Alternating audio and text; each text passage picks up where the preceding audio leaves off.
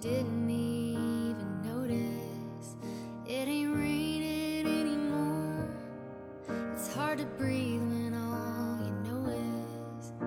the struggle of staying above. Hello，大家好，这里是一个圈圈。今天只有一个圈圈，因为圈圈突然想要录一期。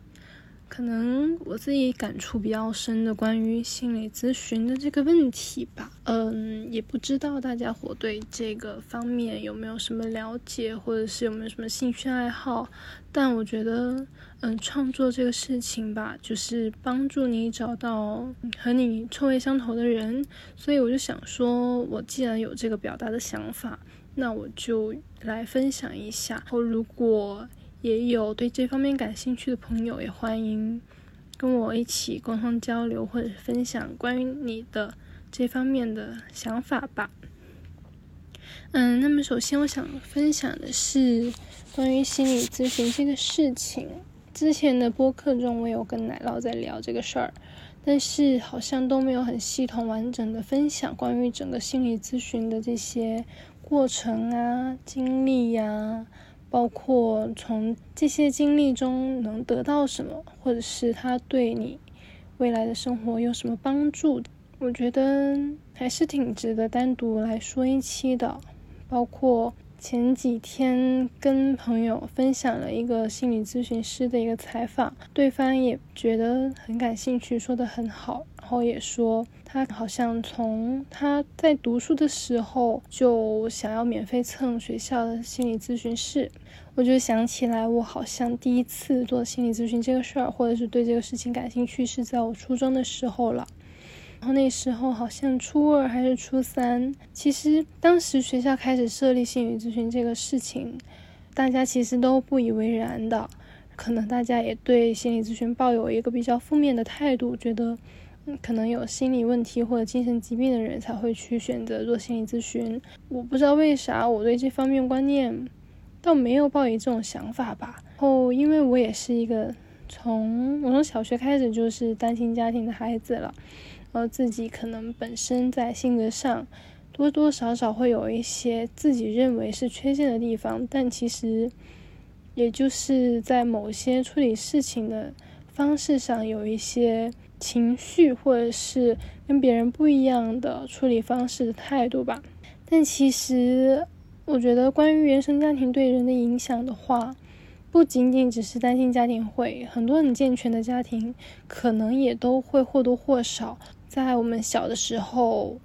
某些行为举措在心里面就留留下了一些印记，也不能说是记忆或者是影响，就是有时候你并不觉得这个事情。会影响到你，但它确确实实就发生了，就确实影响到了你。包括可能小时候父母有些情况没有对你的一些诉求做回应啊，或者是说有时候答应了你的事情，可能父母自己本身忘记了，但是你后面也理解父母忘记了这个行为，但是确实内心失落的那种感觉会让你很难受，那种难受可能会带到你长大以后面对别人的承诺的当中。我当时做心理咨询这个事儿吧，其实是在我初中的时候，我可能就是一个跟同学们相处不太好的一个人吧，也不是说不太好，就是我表面上跟朋友们都是乐乐观、打打闹闹的那种，然后包括就是室友们也都会，因为我从初中开始就住宿。包括室友们都会诶经常开我的玩笑，但是在我心情好的时候，这些都很 OK。但一旦是在我心情不好的时候，或者是有什么事情发生，然后或者是戳中了我某些点，我就会瞬间变脸，然后把所有的嗯心情都写在脸上，我就会黑着脸，或者是瞪，就是很生气的用眼睛瞪瞪我的同学。我还记得，就是我一个室友描述我说，觉得我生气瞪别人的时候很恐怖。我也是一个很在意别人对我的看法的人，所以在说了这样一个事情之后，我就开始刻意的去改变自己的行为吧，收敛了很多对别人的不友善，转而就内化，就把这些情绪都留给了自己。所以我在初中、高中就很爱哭嘛，夜里在寝室哭，哭到同学。可能受不了了，就去给班主任说。但是心理咨询的这个行为是我主动的。当时知道学校在办了心理咨询室的这个情况，我自己就去主动去申请。上午可能九点的时候，其实整个学校会有课间操，那么我就申请我在这个课间操的这个时间跟心理咨询师聊。这个是学校认可并同意的行为。那我一来。也有一个逃操的想法，二来也是可能自己就觉得自己本身就是单亲家庭，跟别人的同学有什么不一样，包括我自己可能对父母有一些埋怨的地方，这个心理咨询师聊了一些，但事实上呢，在当时的学业还是比较紧张的情况下，并没有办法说你抽很多时间来去做这个心理咨询这个事儿，只是跟这个咨询室的老师去聊了些事情吧。但往后想起来，其实对整体的帮助并不是有什么特别大的改善。目前印象里所能记起来的，就是咨询的这个老师，他都有分别给我的父亲、母亲打一些电话，跟他们说我的情况吧。嗯，就我现在而言，我觉得当时老师是以一个很友善的态度去对待我，是说对我很好，所以我还是很感激、感谢他。但对于心理咨询的这个事情来说，本来青少年心理还不太健全的情况，这些老师他都会去向父母去反映，所以更多的没有作用在我自己本身身上。但我父母对这个老师都会有一定的印象，然后甚至于母亲有让我带一些好吃的给到老师去分享，然后就算是交了一个朋友吧，可能。初中毕业，读了高中之后，我还偶尔会给这个老师发消息，想说的可能就是，原来我从初中开始就对这个事情抱一个比较乐观的态度，会选择去做心理咨询这个事情来去平复自己的情绪，以及想要去解决某些我心里解不开的结，或者是。其他对父母的埋怨等等的这些情绪和行为吧。那这个事情呢，其实也是被我忘记，直到前两天朋友说这个事情的时候才想起来，已经是在那么早之前就比较正视心理咨询的这个事情。后来逐渐有了解到这个，或者是对心理咨询这方面感兴趣的事情，其实是。我会陆陆续续的看一些关于这方面的书，包括克里斯多夫的亲密关系，然后还有一些，比如说原生家庭啊，比如说最近看的一本叫《也许你该找人聊聊》等等这些，我是很愿意去看，而且会主动去找这些书来看，并且看了之后确实觉得特别好。还有你当像鸟飞往你的山，我觉得它应该也是属于心理咨询的这个范畴的。然后包括在成年自己出来社会之后的第一次心理咨询，其实是在一九年。然后当时朋友带我玩大众点评，他可能就是点评多了，你的等级上去了，你就有机会去抽一些霸王餐的体验。就是滑滑滑，可能当时觉得没什么特别想吃的，看到了一个心理咨询室的体验的机会，我就去抽了，没想到真的被我抽中了。那我当时我就去体验了一番，就是做心理咨询，就正式的去做这个事情。心理咨询师也是非常的专业，跟我去聊。本来就我是一个比较算是热爱生活的人，然后也比较乐观，也比较开朗，去跟心理咨询师聊这个事情，他也觉得我其实心理方面没有什么太大的问题。但是当有一些困惑，我去跟他聊的时候，反而他给了我一些不一样的解答，让我觉得哦，原来这个事情其实是有另外一种。解读的，这我也有在早期的播客里面有提到，说因为我是单亲家庭长大的孩子，我可能在情感上有非常多的需要没有被看见，在我刚出来社会觉得特别困难的时候，或者是说特别难受，某天工作上受了委屈，需要我的母亲给予我一些安慰跟鼓励的时候，我母亲拒绝了我说，你自己学着鼓励你自己吧，妈妈也没有人鼓励啊。就跟我说了这么一句话吧。我在刚听到这句话的时候，就觉得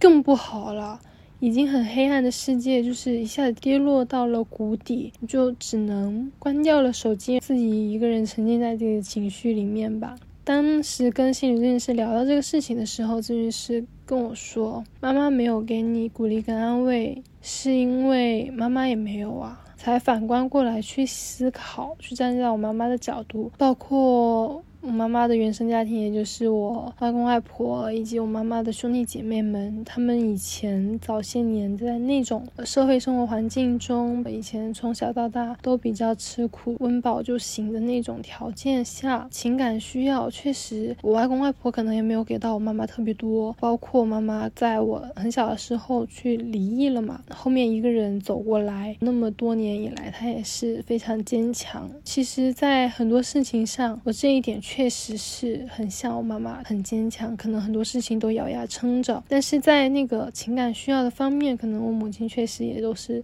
很多事情自己一个人扛过来了。所以呢，她不知道怎么去给到我安慰，怎么来鼓励我。当时跟咨询师聊了之后，我才知道，哦，原来是这样子的。原来可能是错怪了我的母亲，觉得她这点小事都不可以给我做吗？我可能只是需要一句话来鼓励我，都给不到吗？想想还是挺难受的吧，但是我也很感激那天的心理咨询，就是不单单是因为免费哈霸王餐，然后也是说让我更理解了我母亲，包括我的很多行为模式是很像我母亲的。到后来做心理咨询也是今年的事情了，这个事情最开始是情绪上。那段时间不仅仅是因为感情，也包括工作各种不好的事情，是我人生中的至暗时刻。然后整个人是非常黑暗的。我去找心理咨询师聊，他也觉得我当时的状态不太行。之后就是有所改善，但是还是有一些没有解决的，建议我继续往下做。然后而且我又在。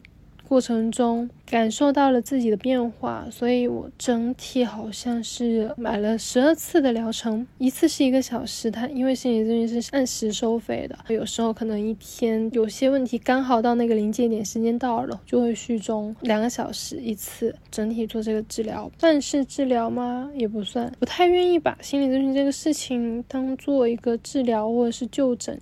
这样的措辞，我觉得这会提高心理咨询门槛，或者是提高大家对这个事情的防备心，所以我更愿意去分享给周围朋友，就是说，我觉得这是一个自我疗愈、自我了解、自我认知、自我觉察的一个过程。然后有很多事情可能我们自己意识不到的，我们的行为模式、我们的情绪、我们的感知，包括我们处理事情的方式，我们在两性关系之中的一些状态，其实等等很多的原因，我们自己所不知道的，可能都会在这个过程中有所发现、有所认识吧。我也觉得整体咨询做下来，我自己确实有了很多的成长，有了很多的变化，让我很难受、很困惑的点。都有了很多的解答。那我想说，心理咨询这个过程，像我这种肯定是有一个主诉求。当时我情绪不行了，我觉得我真的不行了，我去找心理咨询师，这是一个我的主诉原因。这这个案例吧，也许你该找个人聊聊的。这本书上面它其实有提及，或者是有些人他可能就像我在上一次的体验的那个过程，就是想要了解这个事情，并没有什么太大的一些疑义或疑惑，然后可能就去了。那也是一种，但是心理咨询其实并不是解决问题的唯一途径，它只是一个选择。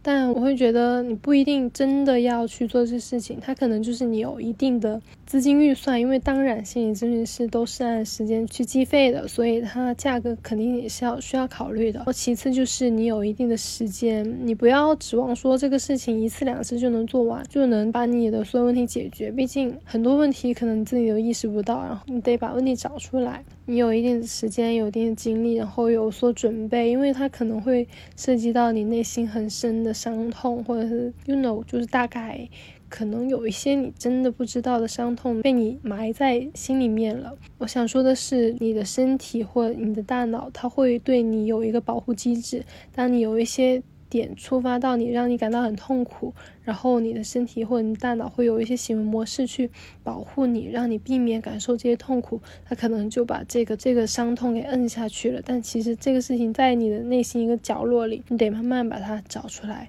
就好像有根刺。你得先找到那个刺在哪，然后呢，你可能一下子把这根刺拔出来，它会很痛，你就得先把它松动松动，就是一次一次、一点一点的去把它松动松动，松动到最后你可以接受那个那个痛感了，再把它拔出来，就是这么一个过程。我不知道这样形容大家有没有一个比较好的理解，但我觉得大概就是这样一个过程吧。做心理咨询这个过程整体的话，就是我自己会按我自己的节奏来，我去跟心理咨询师约时间，因为我自己本身工作关系时间是比较不可控的，那我就会觉得我有时候要么就是我真的非常需要去解决某些问题，要么就是我刚好在这个时候有这个时间来聊我最近的有一些困惑，我就会去约这个时间，然后约到了心理咨询师，他会。先跟你聊，你怎么会选择现在这个时间来找我？你是不是有什么问题或者怎样？他会跟你沟通，去了解你这个事情后面的动机，然后再去慢慢的去引导你，去引导你，然后去帮助你去找出这个问题。我自己本身的话，其实更多的是情绪问题为主，我是一个比较非主流，然后情绪泛滥的人吧。那情绪问题的话，确实情绪这个事情只能自己解决。如果你总是跟周围的朋友，就比如说像奶酪，他其实是不愿意去面对我的情绪的。在我以前很痛苦或者是难受的时候，去跟他交流沟通，他其实给不到我想要的回应，所以会让我更加困惑和或者更加难受。包括可能会有一些埋怨在他身上，但事实上，情绪问题只能确实自己去消化，自己去理解为什么自己会有情绪问题。那么，理解找到后面的那个诉求之后，其实情绪问题也就自然去消解了。情绪问题背后带来的，可能才是一些真正的一些处理方式的问题，比如说工作上，比如说跟别人的相处关系上，包括。很多人，包括包括我自己，是一个比较讨好型人格啊，或者是不自信，或者是总是觉得问题啊出在出现在自己身上，然后包括自己会经常焦虑、紧张，不相信别人，然后总是拒绝别人、推开别人，但是又对别人很好，就是还蛮多关键词在我身上的。其实这些背后都是有一定的原因的。我觉得我一下子想要说的有点太多了，然后我还想分享一个事情，就是说我有一天曾经想过，如果我把我整个做心理咨询的过程写下来的话，那标题一定是“你好啊，圈圈”，就是感觉自己在做心理咨询的过程，就是一个被心理咨询师看见的过程。我想说，我在当时特别不行的时候去找心理咨询师，进到房间坐下，然后看到他走进来，把门关上那一刻，我的情绪就真的就跟关不上的水龙头一样，就是感觉自己终于得救了。坐在这里，我感觉前面眼前的这个人他能救我，就是那种你在那个地方，在那个环境下，你真的会袒露你内心所有的一切。有一个人，他是完全全身心的坐在那里听你说，然后跟你站在一条线上，他是你的队友，然后他跟你一起去跟这个世界战斗的那感觉。最开始是把他当成一个救命稻草，到后面我会把他当成我的护身符，就是知道没关系，我还有一些疑问的话，我后面还可以再找他，就把他当成一个护身符。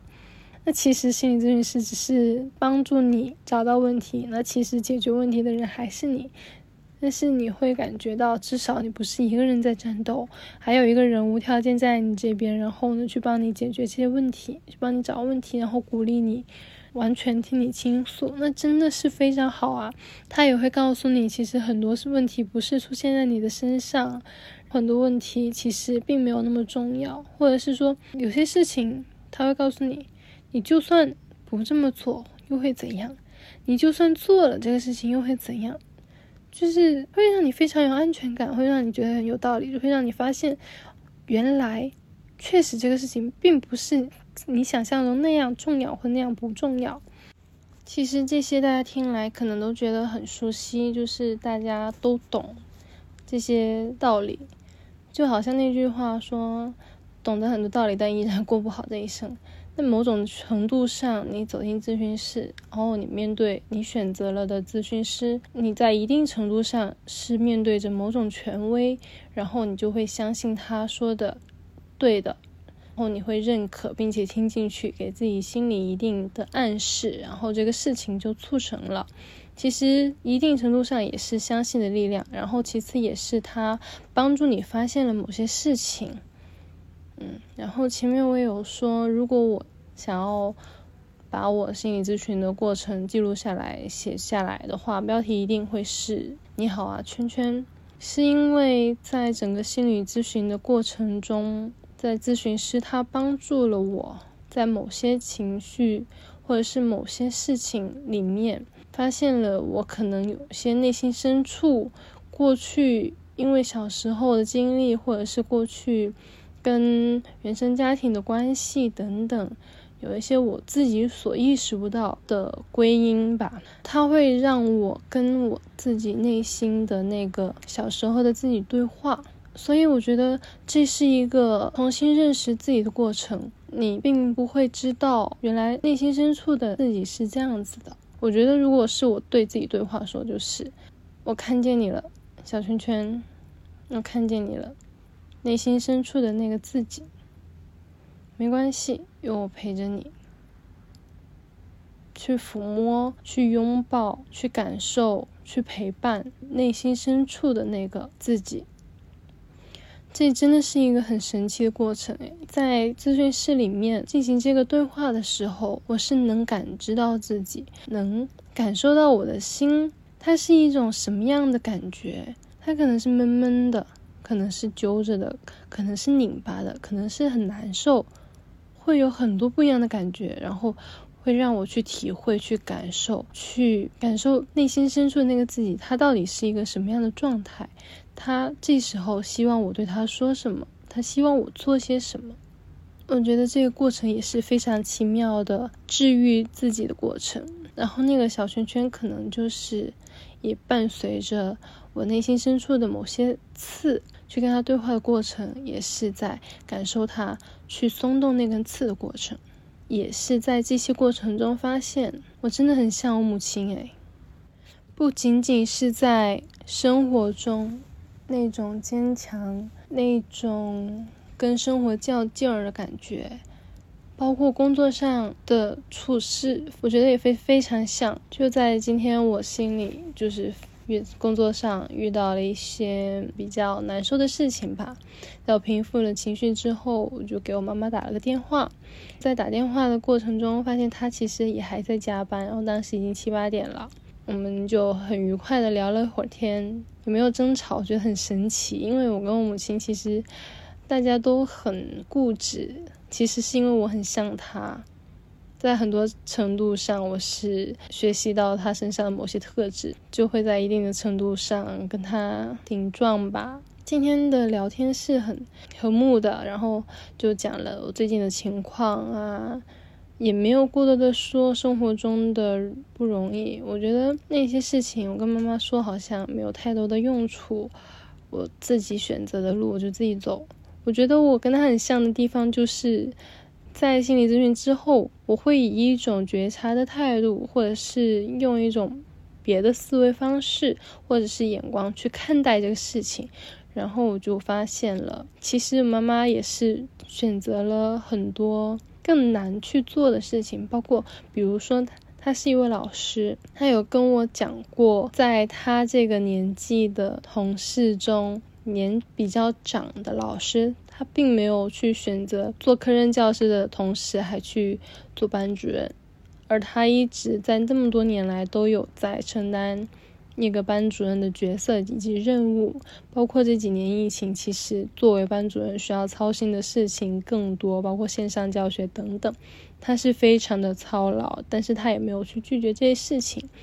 然后我觉得他是选择了更难的事情，做了更多的事情。然后我今天就跟他讲说：“妈妈，我们俩很像诶，就很苦命，都在加班，都在工作。”然后他说：“是啊。”我说：“我确实也是太像他了，好的不像，就是这些不好的全都……嗯。”我就觉得确实可能我某些事情上的选择也是会被我母亲所影响，在不知不觉中。然后当你意识到这一刻，我感觉是哦，原来我身上拥有的某些品质是因为我妈妈得来的，而且我不认为这是一些不好的品质。我觉得它这里面是有优点在的，只是可能某些时候我们想要达到某些事情，就比如说我不拒绝公司或者领导给我的一些更多的任务或者是挑战。但是它会让我难受的点是，我不知道怎么去处理，包括平衡我自己内心的另一方面的诉求。我觉得在接下这些挑战的时候的我是非常有韧性的，包括努力工作、认真，这些都是很好的品质啊。只是它可能就是占用了我太多个人的时间，以至于我有些别的事情并没有办法去完成。所以在了解到自己有这些优点的同时，去思考自己内心的诉求。比如说，我需要时间，那我就知道了问题所在嘛。我就知道我是不是有一些途径可以去平衡这些事情。这也是我在心理咨询师的过程中所收获的吧。每一次做完咨询之后，咨询师都会跟你交流，说你今天在这次咨询过程中有没有收获什么？那其实并不是为了做一个工作总结，总结自己帮你做了什么，而是说这其实是我之前的困惑啦。只是他后面给我解答了，就是让你更有意识的去总结。你做了一番总结之后，这个事情就可能被你记下来，然后让你有印象。这也是。你成长的证明，每一次的收获之后，你就知道有些事情是这样子的。那你在下一次之后就会有所意识，有所改变，那也是在进步的过程吧。嗯，在做心理咨询的整个过程呢，如果大家有意愿或者是有这样的意识的话，我觉得对整个人生的那么长的一个旅途来讲。越早了解自己，其实就会越划算，因为你越早的了解到了自己，在很多选择或者是很多事情的处理方式上，你可能就会更加早的去跟随自己内心吧，让自己过得更舒服。嗯，其实我也一直跟我周围的朋友分享说，现在的我觉得。只是现在的我，之前的我可能不这么觉得。那现在的我觉得，世界上最重要的事情，第一个就是爱自己，因为爱自己之后，才有余力去爱别人。当自己得到了爱，就是如果你连自己都不爱，你怎么爱别人呢？这个道理其实大家也是都应该都懂的。第二件事情就是一定要让自己舒服。如果自己不舒服，那其实很多事情都做不好。当你自己舒服了。你想要做的每一件事情，其实都会更加顺利。我举个例子吧，比如说我在工作中，我有些事情，我真的或者是因为工作量，或者是因为客户，或者是因为同事，让我自己很难受。我在难受的过程中，我就以一种别扭的方法去推进。但是当我把这个难受给解决了之后，我就觉得这个事情并不是那么重要。然后他们也没有那么影响我的情绪，我的情绪已经不被别人影响了，那么我就会以一种我更舒服的状态去推进、去应对。其实今年 我领导有说，我感觉我变了还蛮多，就包括工作的事情上，我也有回复他，我说我只是今年以一种更让自己舒服的方式去工作、去对客户而已。那其实我不知道他理不理解，但我自己知道我发生了什么样的变化。对于我来说，也想说跟大家分享一下如何去选择心理咨询的过程，因为心理咨询的种类应该还蛮多，我其实并没有太深入的去了解。而我做心理咨询的这个咨询室，也是我之前去体验的那一次。因为我加了微信嘛，所以就特别方便，我就直接去问了。我因为也没有什么别的朋友可以问，或者是这个事情可能在当时的我觉得我不能不太敢去在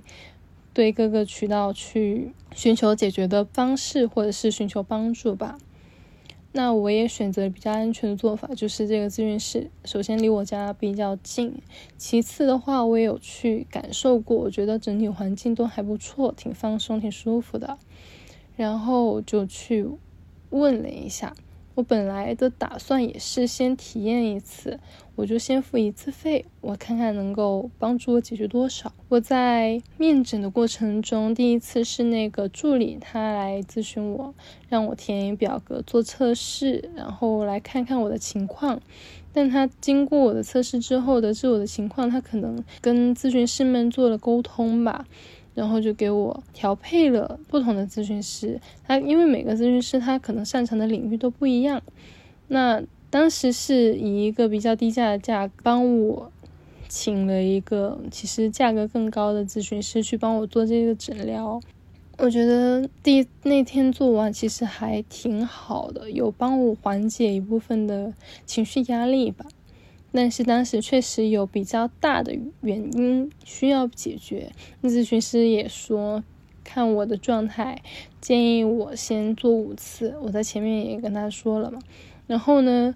就有去跟助理去谈那个价格，我说我能接受的范围。然后其实最开始我也是预算不太高，那他也有帮我去谈，其实这些也都可以聊。这里讲讲差了，那。那其实除了咨询室之外，好像呃医院也可以去有精神咨询科，然后甚至网上也可以有线上的咨询，然后或者是有一些自媒体，他可能能帮你去线上聊吧，就大概渠道还蛮多的，甚至还有一些电话，就比如说疫情期间，呃街上可能会有一些电话供。广大市民去拨打的，那其实也算是一种渠道，不过大家可以选择自己方便或者适合的渠道去了解。然后这些其实百度或者是你上网搜，或者是如果有一些公众号或自媒体，其实你上去问也是可以问到一些途径的。主要你只要你想的话，其实途径很容易就帮你找到答案。前两天也有朋友问我，就是说你怎么去去权衡选哪个咨询师或者是哪个咨询师呢？其实我觉得吧，我自己是没有去太去选这个事情，因为但是我只想尽快的去解决我自己的问题。然后如果第一次面诊的话，你感觉跟你面前的这位咨询师聊的 OK，你觉得可以继续深入，那你就可以选择他。你们彼此可以去建立一个关系，去信任他，把自己，因为选择他了，你就把自己交给他。那如果你确实是不相信或者是不信任，还是想要比较的话，也是可以的。因为其实，在比如说大众上面会有一些各种各样的咨询师的体验，可以去感受一下。但确实在这个方面，需要花费比较多的时间或者精力去筛选。那其实筛选这也是需要一些时间啊、情绪啊这些成本的，所以我自己是觉得我我当时是没有精力去做这个筛选了，所以我就就近选择。我觉得目前看来我的选择也没有错误，我也并不后悔。我觉得整个过程都非常的良好。那大家可以看自己的情况去选择。还有一个事情想聊的是，我其实还蛮怕跟别人聊起心理咨询这个过程，就是跟特别熟悉的朋友，很他们会问你怎么了，是有发生什么重要的事情吗？我会蛮担心的，是因为担心他们觉得我心里有什么问题吧？对。我确实还是会有这样的担心，所以我会花费比较多的措辞去解释。嗯，我仍然是那个想法吧，不一定有什么重大的事情、事故或变故才去做。如果只是想要了解自己，也是可以的。然后现在的工作生活环境，其实我们周围的很多身边的朋友啊，都会说，比如说什么摆烂啊。麻了之类的一些话，那其实摆烂在我这里，我一直也就说它是一个反应，它是你对某些事情你没有自由，你没有选择了，你才会选择去做摆烂。因为你可能不想做某件事情，但是你又不得不做，你就会选择去摆烂。你无法拒绝的时候，还有麻了，就是也是不自由，也是跟摆烂一个相似的状态吧。那其实我会觉得这些还比较负面的。我不太会用这些词去描述自己，或者是有这样的状态。我可能就是以停下来，也可能效率慢一点这种去形容我自己。就是我需要一定时间的休息去调整，然后我会把这些付诸于我的行动之中。可能我今天工作我就不安排那么满了，如果不那么着急的话，那明天也可以。其实网络讯息时代，它传递给我们的信息实在是太多、太快、太一下子集中在我们的面前了，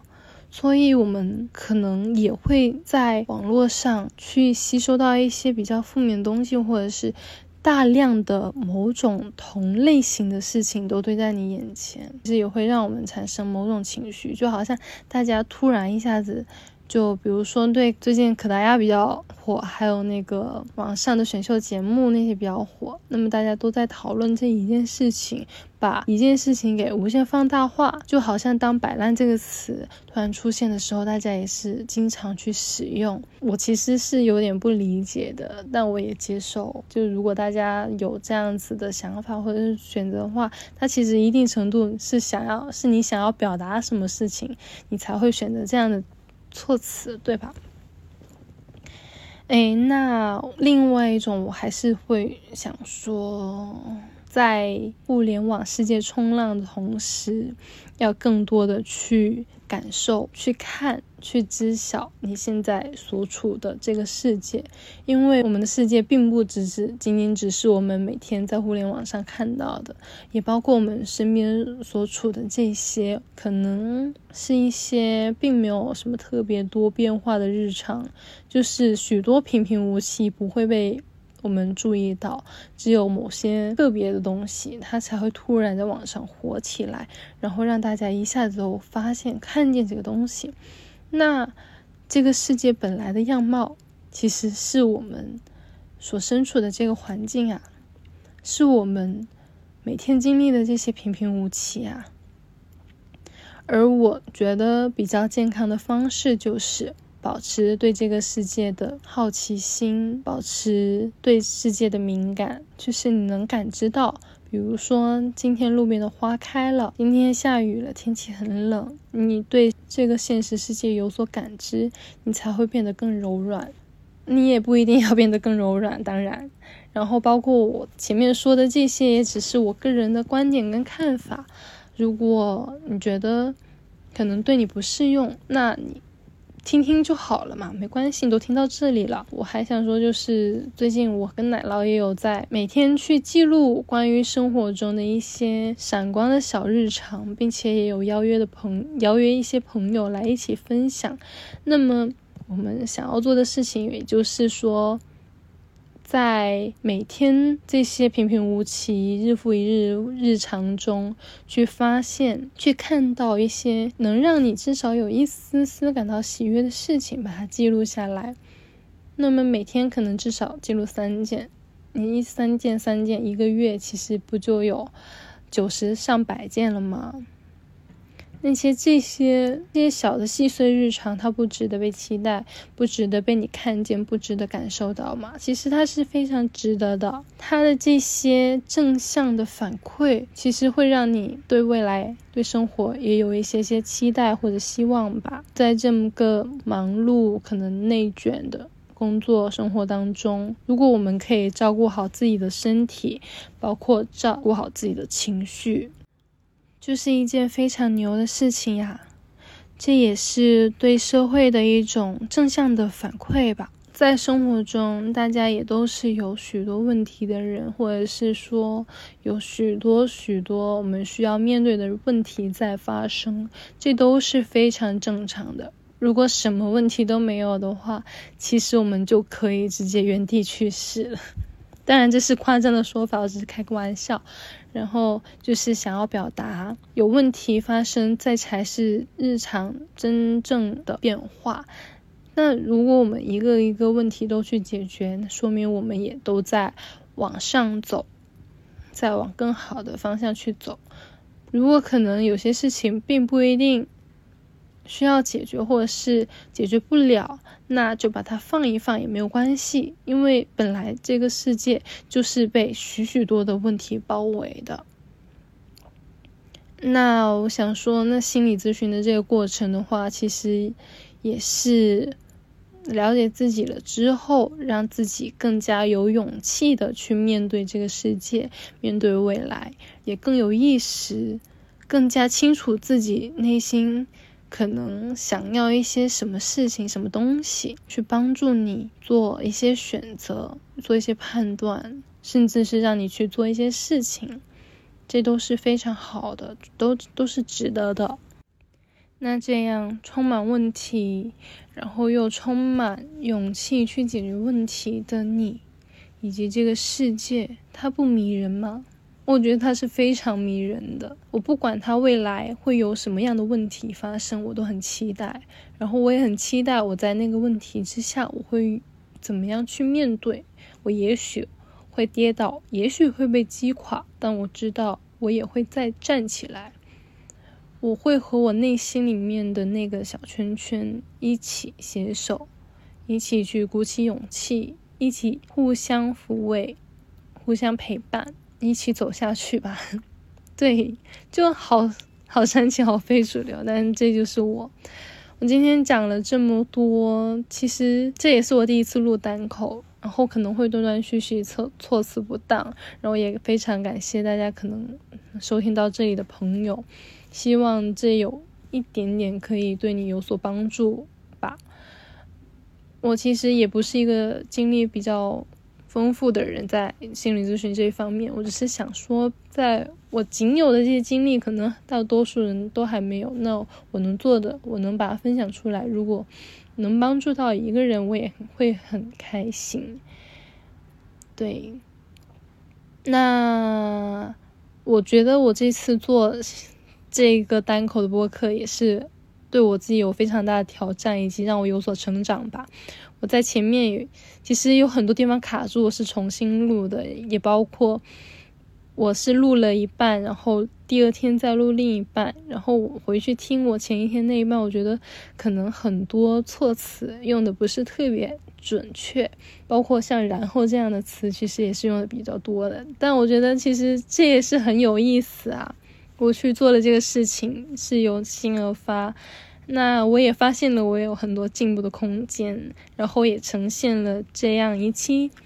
播客给到大家，然后让这个播客也有陆陆续续在更新，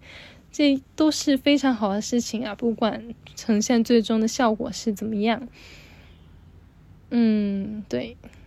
我是算是完全把自己剖析给大家看了，那希望大家会喜欢。然后也希望大家可以更加勇敢的走下去吧。对，那这期就先到这里了。下期我会和奶酪一起再跟大家分享，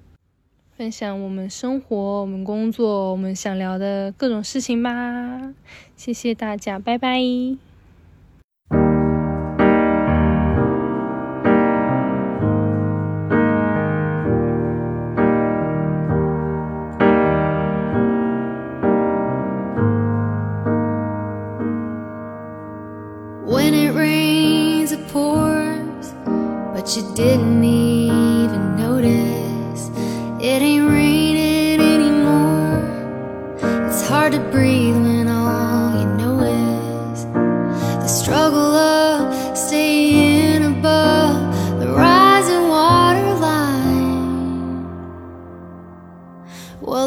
Sky is finally open.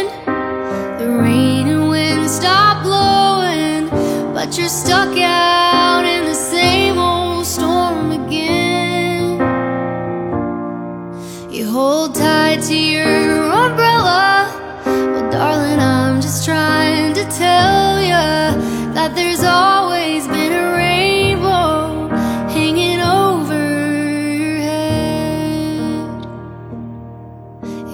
see what I see, you'd be blinded by